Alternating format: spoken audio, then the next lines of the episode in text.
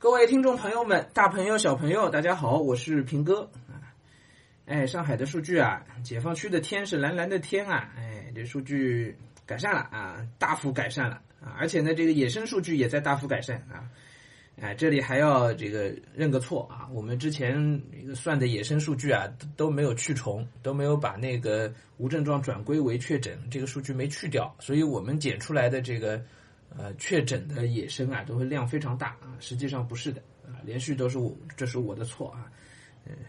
数字没有看仔细啊，嗯，数据解释没有看仔细啊。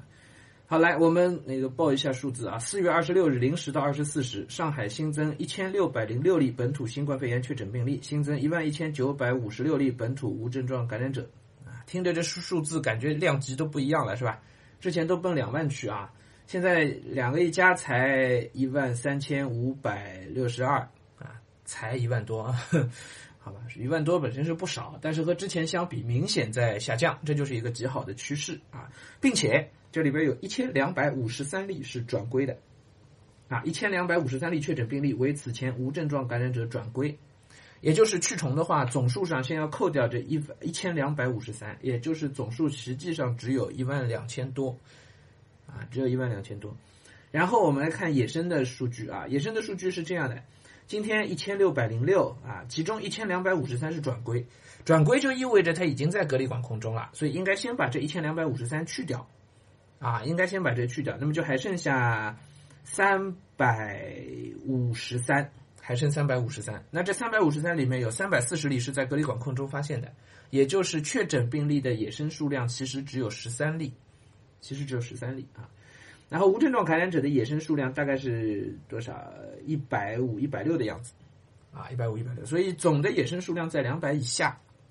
我昨天也看到一个数据，应该这些。呃，野生的基本都是在这个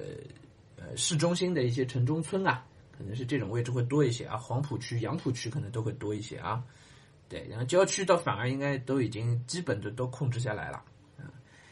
啊，所以这就是看到希望了，很明确啊，这个数据应该就很明确了。即便再有一些反复，应该也不会反复到太离谱的程度了啊。基本上这个就是控制下来了，而且昨天应该还比较大规模的在做核酸呢是吧？嗯。一切都在向好的方向发展啊！在五月份还没有到来的时候，我们已经明显看到了解放区的这个 阳光。啊，嗯，具体哪个日子解封，我们现在当然是不知道的啊。可是我们应该能够预期，呃，不会再拖到太久以后了。嗯好的，这是一件事情啊，然后另外一件事情呢，要做一个预告啊，做一个预告，也是回复一下我们这个听友们的一个追问，就是关于新课标的解读。嗯，新课标呢，在大概一周左右啊，嗯，下发了。那么下发的同时呢，我就拿到了。嗯，第一眼看了一遍啊，嗯，可以跟大家讲一下这心路历程。第一眼看的时候感觉不太好，觉得哎这，啥情况？怎么和我预期的好像？至至少就读了前半部分的时候，觉得和我预期的差差很多呀，嗯，然后呢，再往下读到具体内容的时候呢，因为当时我是人风控在家啊，然后没有那个老课，就一一一年的那个老课标手上没有，所以我往下读呢，我凭感觉，我觉得哎，好像没什么变化吧，对，扫下去觉得基本都没什么变化，因为具体数字的要求，这个我记得的全部都还是维持原状的，一百万字还是一百万字，一千六百汉字还是一千六百汉字。我觉得没有新鲜东西啊，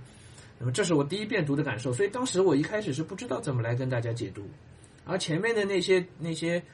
提纲性的要领性的东西呢，我其实读完之后觉得有点不得要领，而且感受不太好，啊，这是头几天，然后这几天呢把这事缓了一缓，我突然呢就想明白一件事情，暂时先不跟大家说啊，就当我卖个关子吧，想明白之后呢，我我就。倒回头去啊，我网上又去找了一一年的这个课标，仔细的做了一遍比对，仔细的逐字逐句啊，真的是我在 iPad 里开了两个窗口啊，左边是一一年的，右边是二二年的，两个 PDF 文档，然后一页一页比对往下看，然后我把不一样的地方全都高亮出来了，把重点的地方也全部都高亮出来了，仔细做了一遍比对，嗯，这是我昨天干的事，嗯，前天就开始了啊。对，然后比对完了之后呢，我我我觉得不说豁然开朗吧，我好像明白了一些。然后呢，我就觉得我应该要去把数学和英语的课标都找来看一下。对，所以这件事情到现在还在进展当中。我去找那个数学和英语的课标，新课标我已经拿到了，然后老的一一年的数学和英语的课标，这个是我以前不熟悉的东西，我要拿来比对一下。对，比对一下，我我要看一看这个总体的变化，才能够有一个心理，才能做到有数有底啊。嗯，因为确实不仅仅是语文的事情，嗯，确实不仅仅语文的事情。好，所以关于新课标的解读呢，大致就是这样，就是我们要去看增量、看变化，嗯，而且要综合的去看，对的。那么具体的解读呢，请大家再稍等几天，好吧？我把这些东西，嗯，整顿整顿啊，仔细看一看，研究一下，然后可能也有一些我们自己的一些讨论啊，跟一些老师的讨论，嗯，然后呢，应该下周我们是可以拿出这样一个，可能是一个节目，可能是跟大家有一个交流。啊，关于新课标的解读，啊，也不用着急的，一份课标用十年的，啊，用十一年的是吧？哎，所以不用着急的，不用着急的啊，这个有的是时间。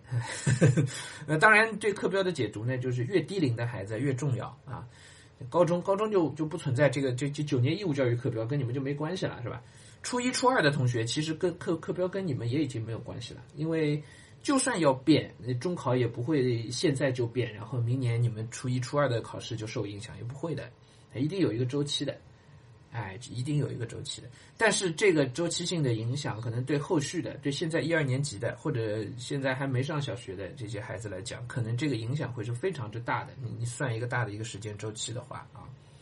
对，可能影响会会会非常大。